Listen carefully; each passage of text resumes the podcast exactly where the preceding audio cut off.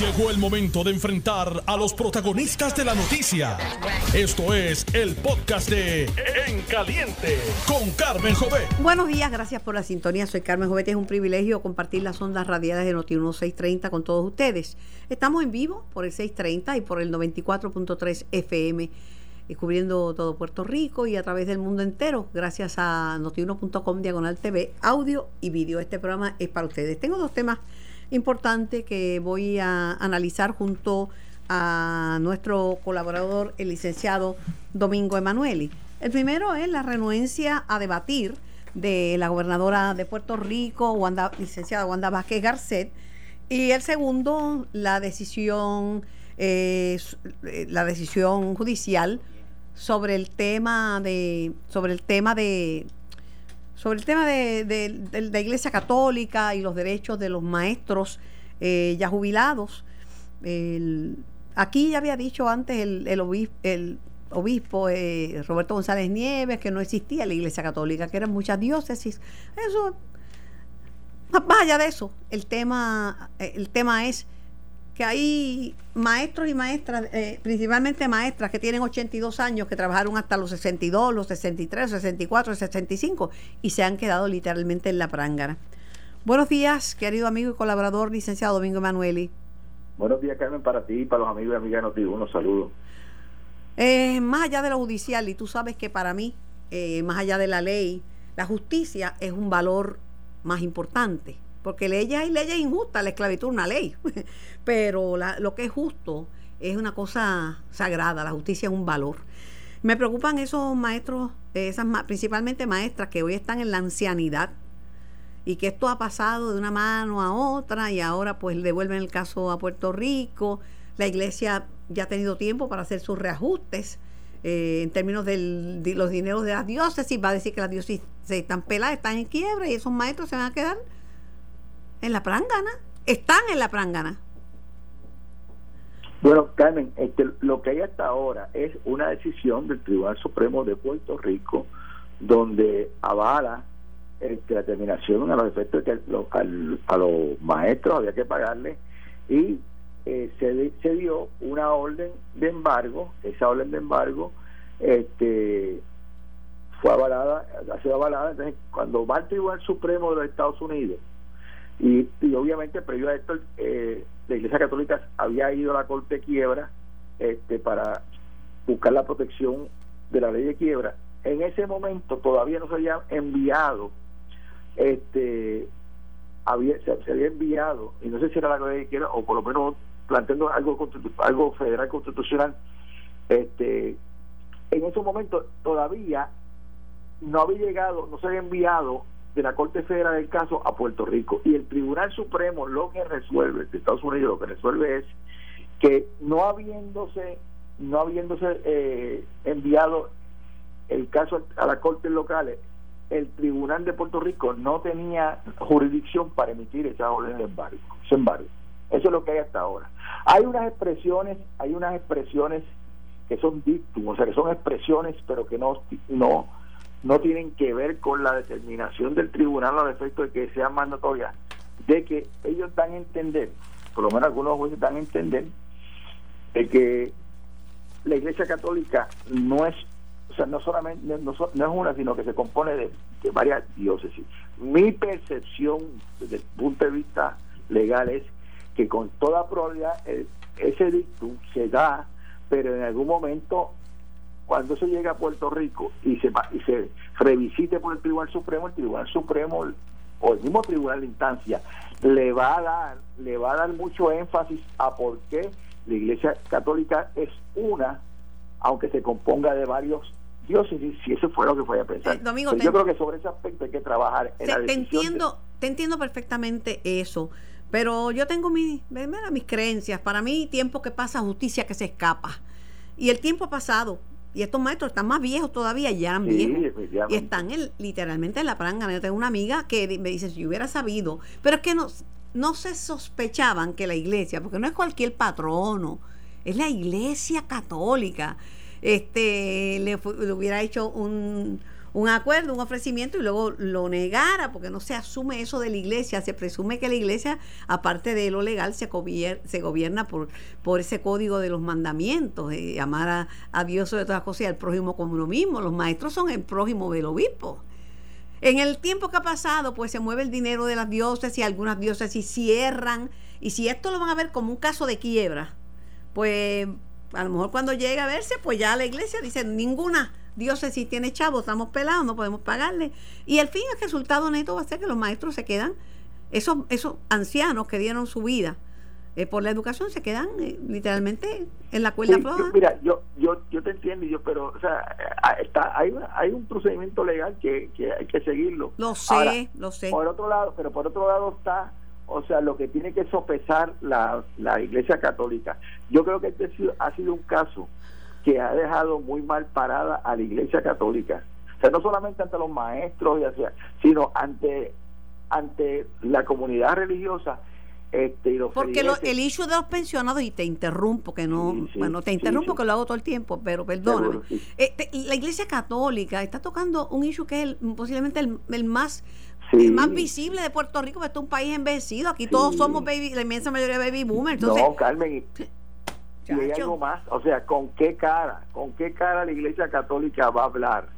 de que el gobierno de Puerto Rico y la Junta de Control Fiscal, de su visión fiscal, tiene que hacerle justicia a los pensionados si ellos mismos no, le hacen justicia a los pensionados. Ampárame, divina pastora, como decía. que, más, que, más que además de un hecho legal, es un hecho de credibilidad o es un hecho que de, de, y moral y es un hecho cristiano y es un hecho cristiano y es un hecho cristiano dentro de la mejor de verdad, de verdad que la Iglesia Católica en su debiera debiera por ejemplo hacer algún tipo de de, de sobre, sobre, este aspecto porque definitivamente debe de el resultado legal que yo creo que a la larga se van a fallar a favor de los pensionados, pero debe darle celeridad a este procedimiento para matar un nicho moral. si lo siguen, imagínate, cuando, cuando no hay interés en pagar, se eleva esto al Tribunal Supremo, no lo van a poder elevar al Tribunal Celestial, porque en el Tribunal Celestial le harían la justicia al maestro, pero, pero, pero lo, estos son prácticas y que dilatan y lo llevan y lo llevan. Sí, sí, sí, Y el mismo Tribunal Supremo pudo haber resuelto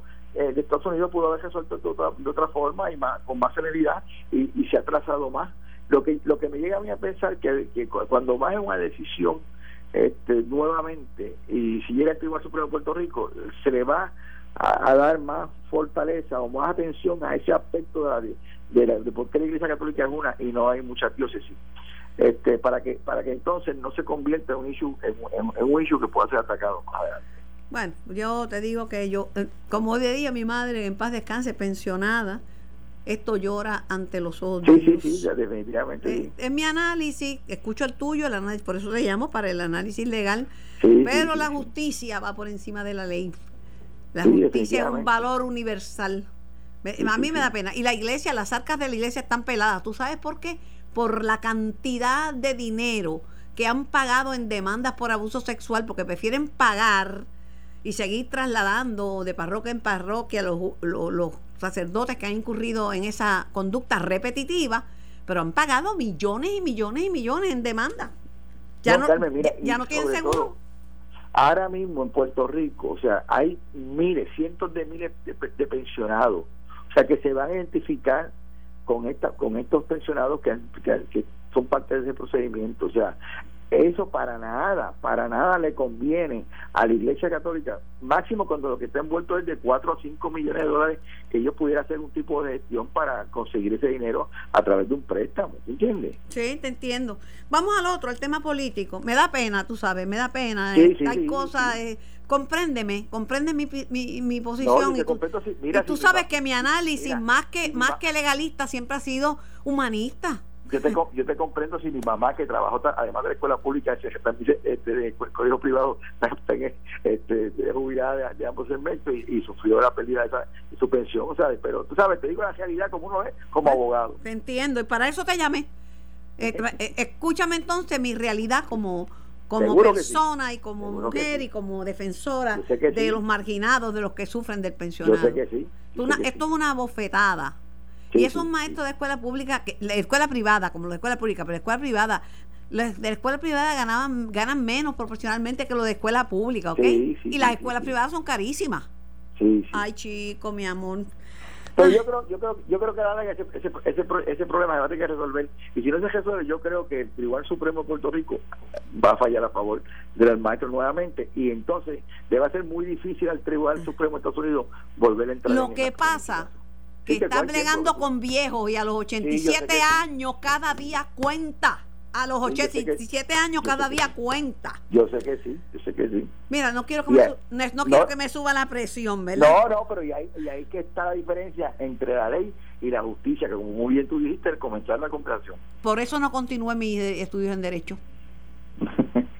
pero usted, es una mujer que sabe mucho y, y además es justa, así que sabe de la Isabel justa, así que pudiera seguir. Además, nunca es tarde para comenzar. No quiero, no quiero, déjame aquí, déjame aquí, que desde aquí he logrado cambios, inclusive, inclusive lograr sacar personas inocentes de, de la cárcel que estaban... bueno, déjame quedarme callada. Me voy a callar. háblame de, de esta decisión de la gobernadora que no va a debatir. Los dejó con, el, con, con, la carabina al hombro. De, de, verdad este que yo no yo no la no la no la entiendo este en términos políticos y fíjate que parece que una, una, una recomendación que le ha hecho su equipo de campaña, pero yo creo que, que no se entiende porque si precisamente lo que se está diciendo en la calle es que el candidato Pedro Pierluisi eh, es superior a ella en términos de preparación eh, gubernamental y en términos de conocimiento de la cosa pública, este, pues ella tiene una oportunidad para demostrar que ella pues puede convertirse en gobernadora y que lo puede ser igual o mejor que Pedro Pierluisi. Y ahora mismo ya tiene la ventaja de que es la incumbente. Siempre ser incumbente es una ventaja. Ah, exactamente. Entonces, ¿qué pasa? Si ella va a un debate con Pedro Pierluisi, la gente sabe lo que, yo, lo que yo te estoy diciendo, que la gente sabe y espera que Pedro Pierluisi conozca más de la cosa pública, porque es un hombre que lleva muchos años en la, en la política y es un hombre que, que conoce eh, todas las esferas del gobierno.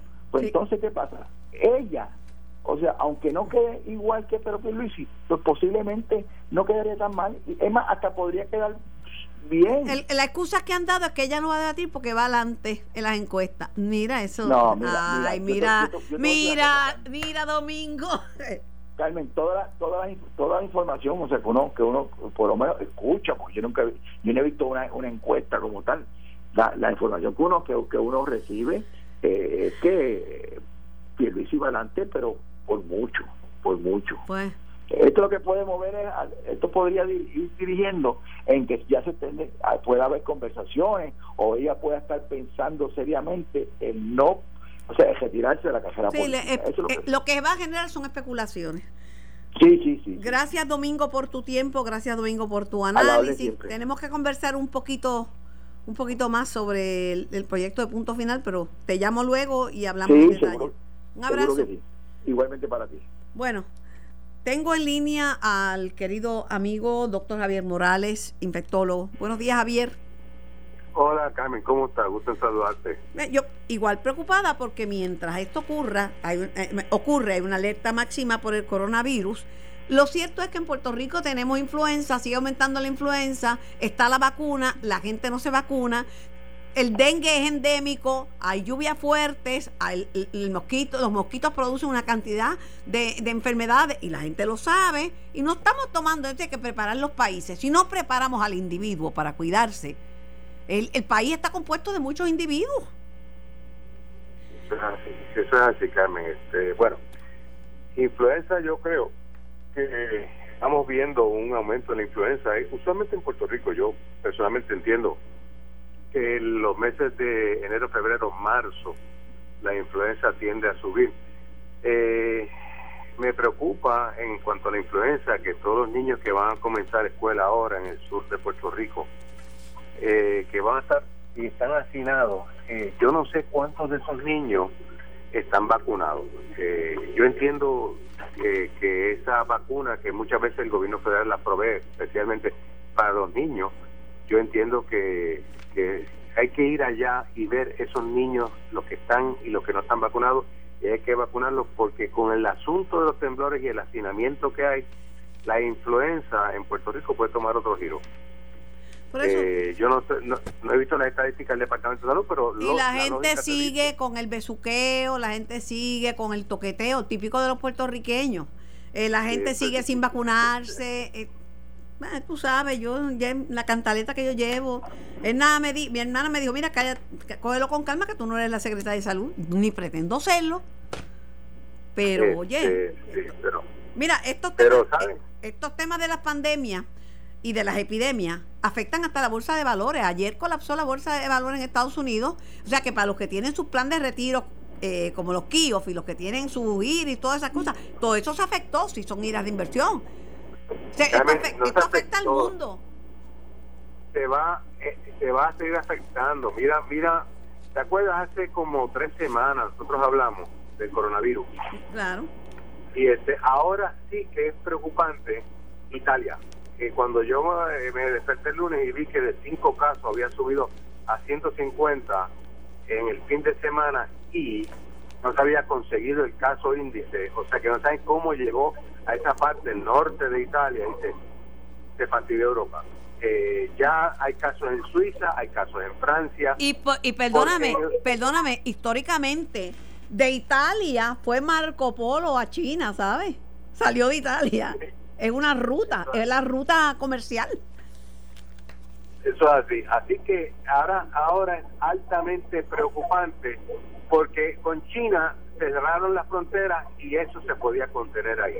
Ya se regó y se regó en diferentes áreas y esa gente sigue contaminando a otra a otra y viajan asintomáticos. En Europa no hay fronteras entre los europeos. Viajas de un país a otro básicamente no existe.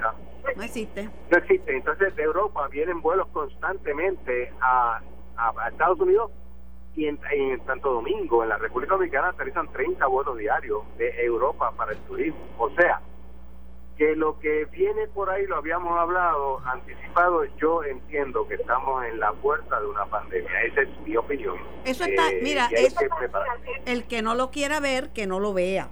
Pero eso está ahí, eso está ahí. Y en las medidas que me dicen que ah, hay que tomar medidas especiales por coronavirus. Bueno, digo, no sé, las medidas de prevención siguen siendo las mismas.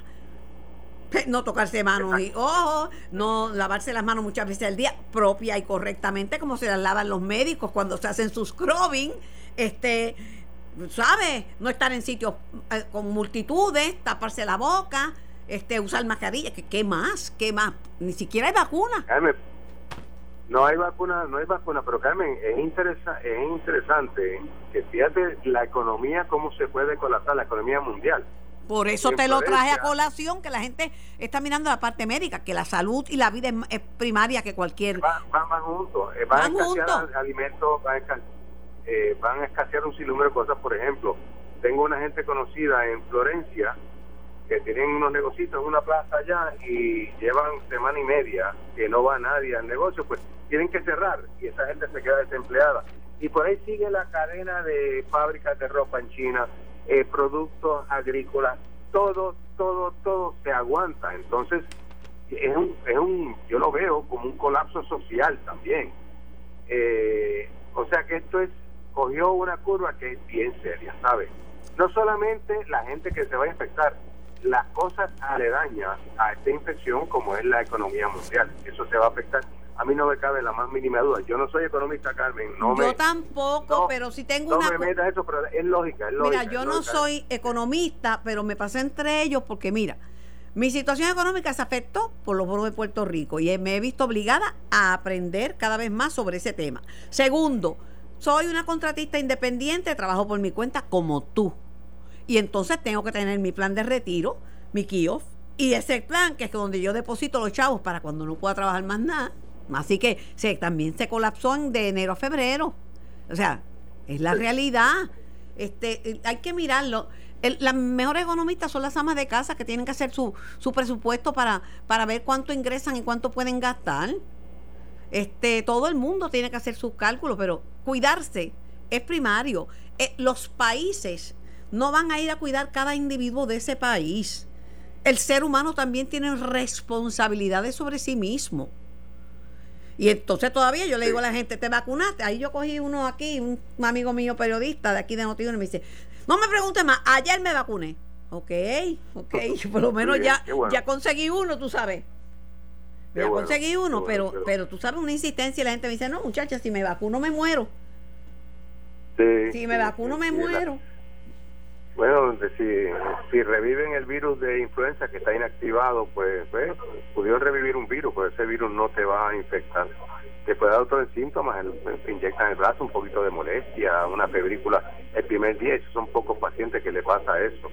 Eh, pero no, la vacuna de influenza es mucho más segura que si te da influenza, olvídate. Ay, bendito sea. No hay nada que buscar. 105 niños muertos en Estados Unidos de influenza, por Dios, por Dios. Por Dios, yo mira, yo te digo, seguiré machacando, pero ya la gente está harta de mí y de mi discurso sobre la influenza, ¿sabes?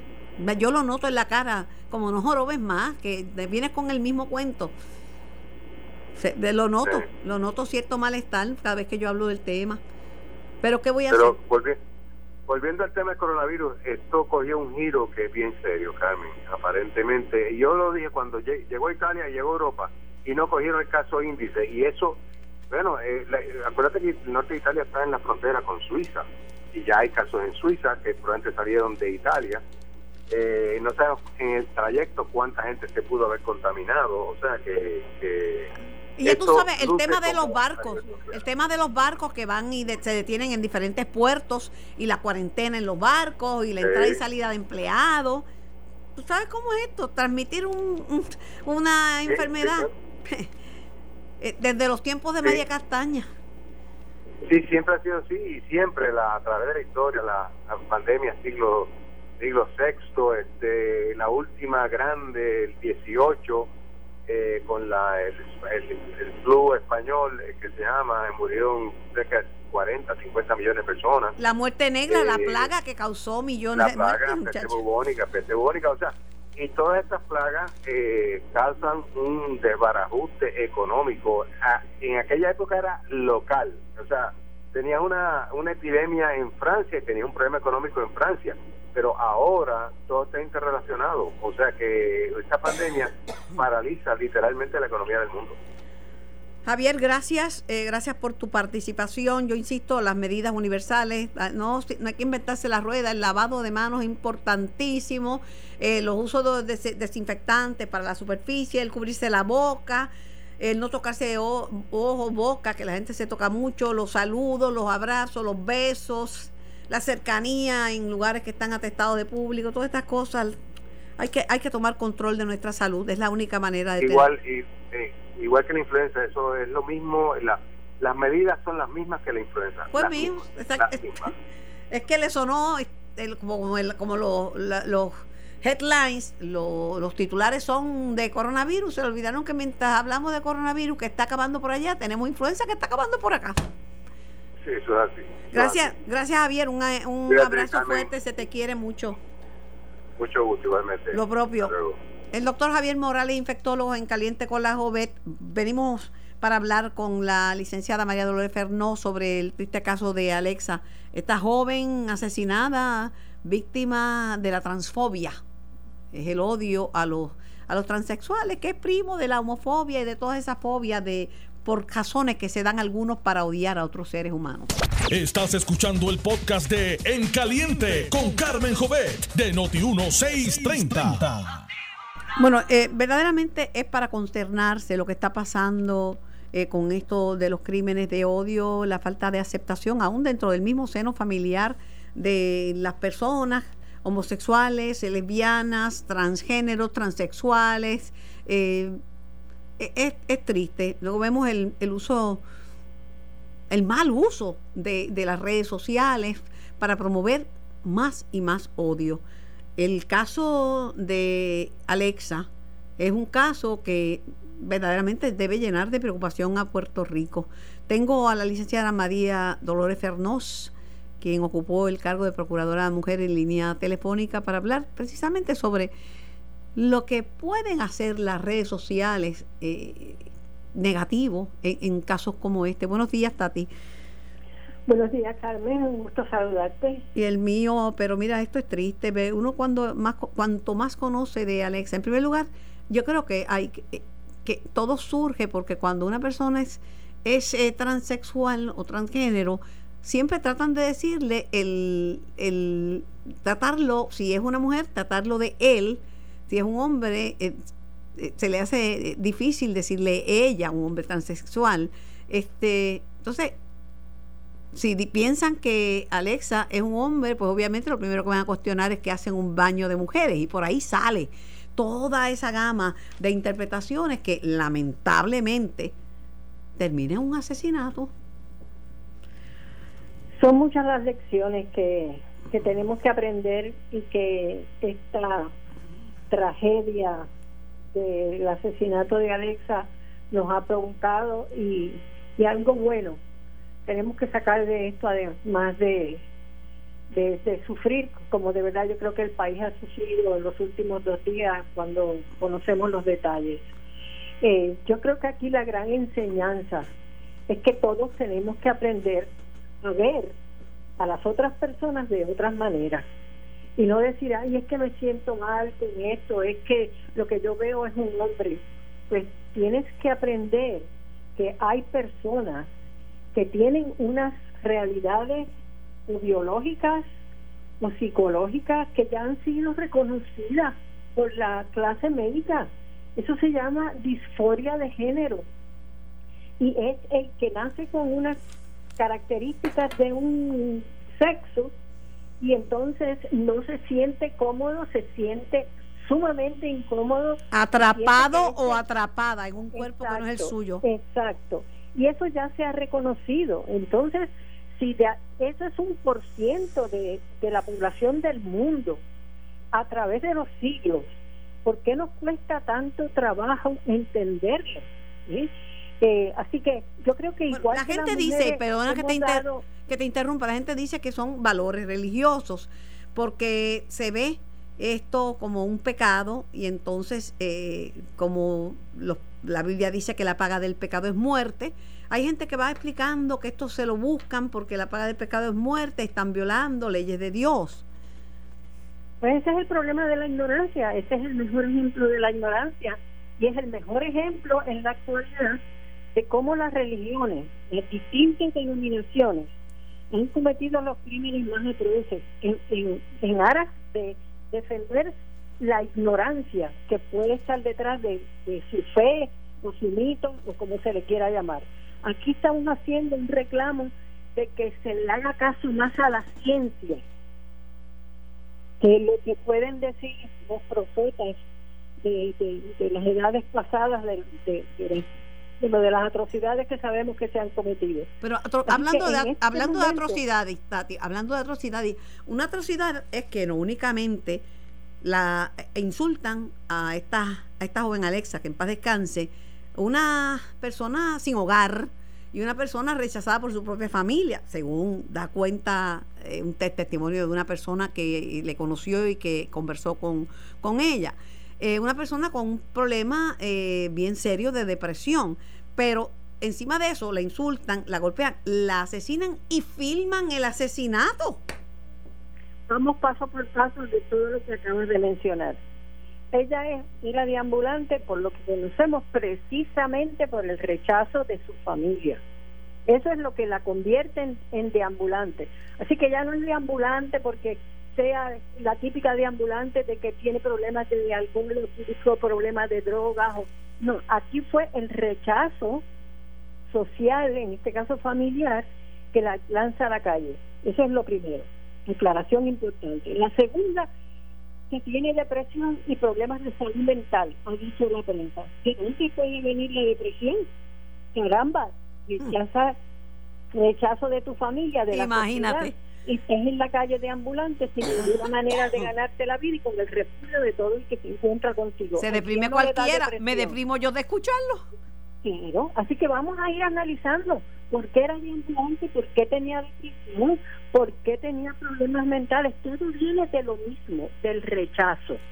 Y el rechazo es producto de la ignorancia y de no entender que en este planeta vivimos personas que somos diferentes en mil cosas y tenemos que aprender a ver la humanidad en esa otra persona. Y entonces seguimos en tu.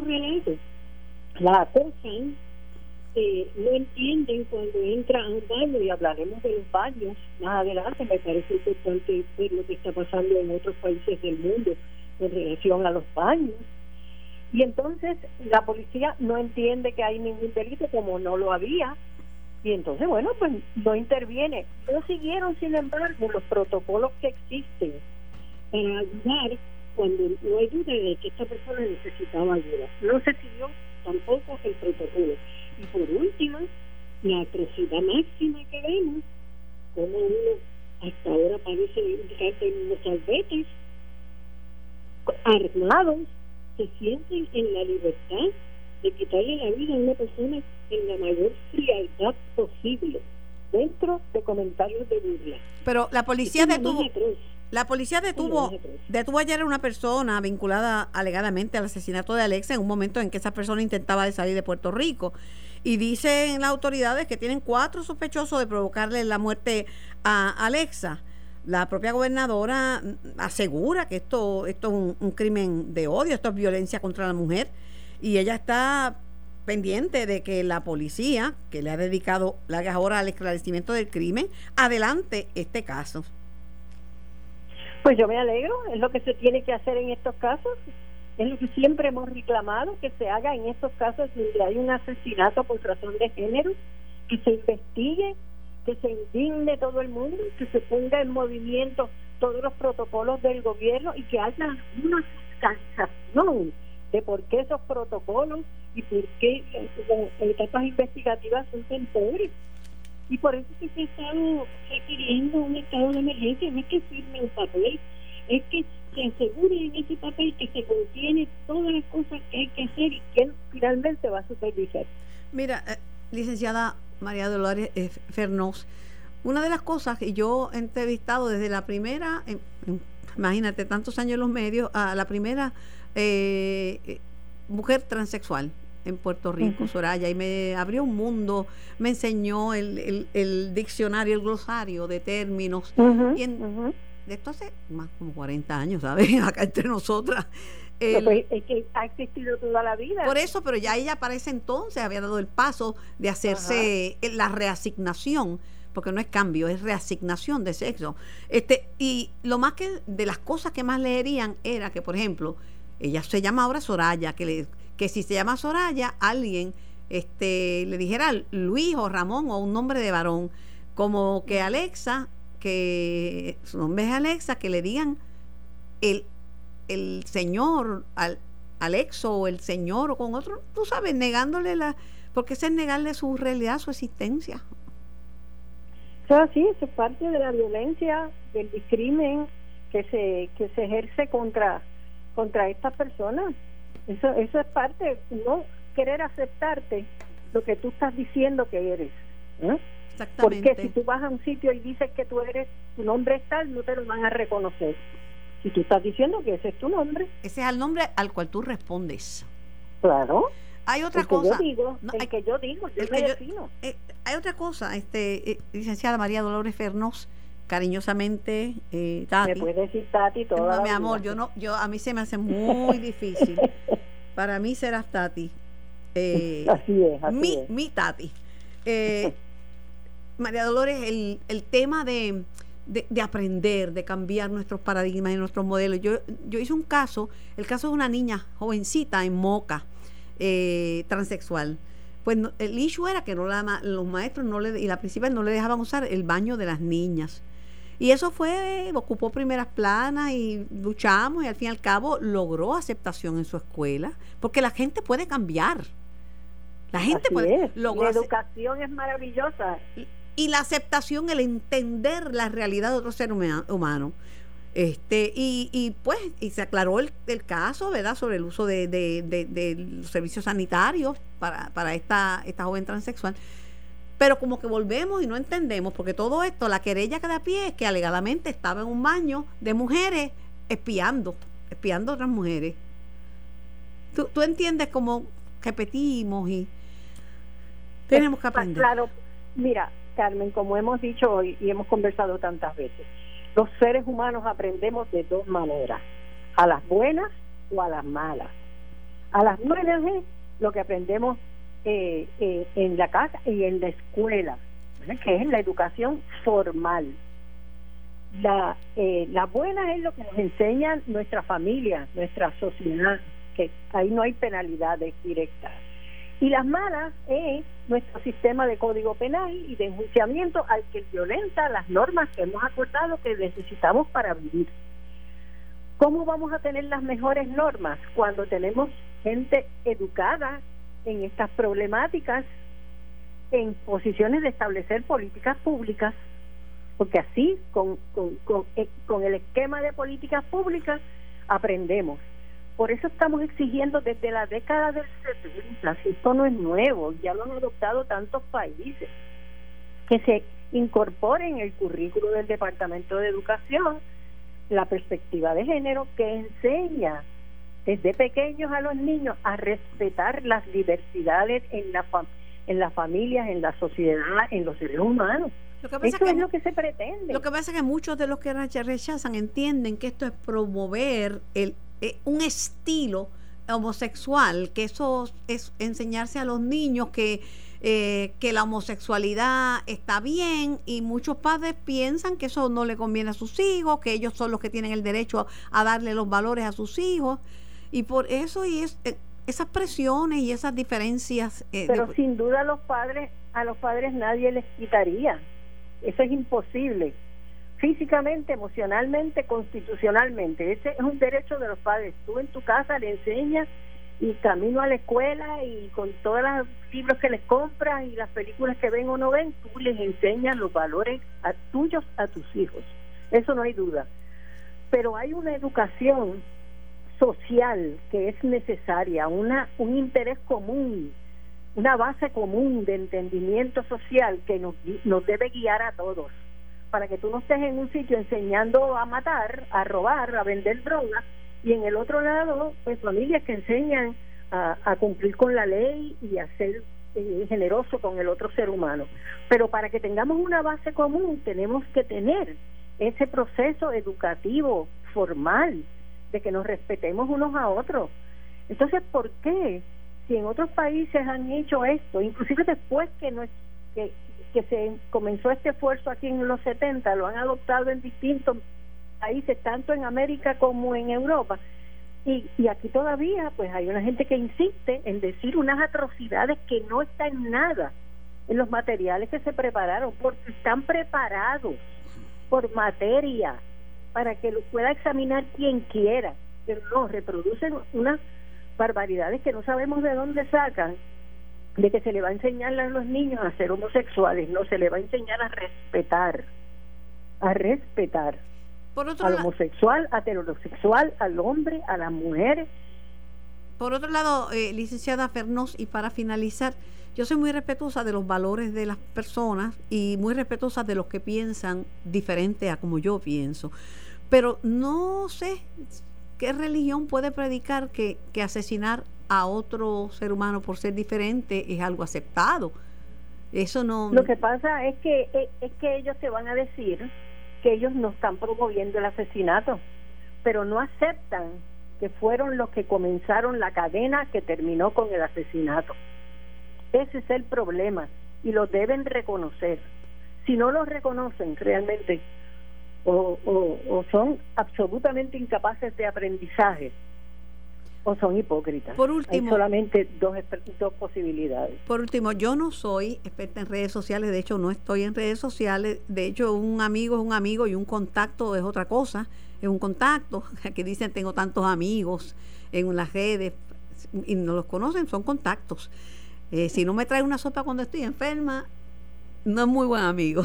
Pero por otro lado, pues entiendo que las redes sociales son fuertísimas en el siglo XXI en que todavía estoy viviendo. Una recomendación sobre el uso correcto de las redes sociales, por favor. Bueno, lo que puedo hacer es realmente un llamado. Es, un llamado. Eh, no podemos cerrar las redes sociales, existen y ya no hay manera de cerrarlas. No hay manera de, de, evitar que circulen por ahí. Y pueden ser útiles. Y pueden ser útiles. Son muy útiles en las manos de personas que son respetuosas de los otros seres humanos. son desastrosas, ya lo sabemos, trágicas, eh, crueles y causan mucho daño en las manos del que quiere hacer daño.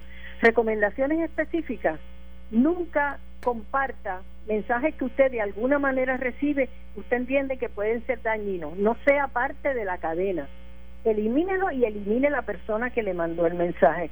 Y escriba, este mensaje promueve el odio, el, la falta de respeto, la falta de. Escriba lo, el mensaje suyo.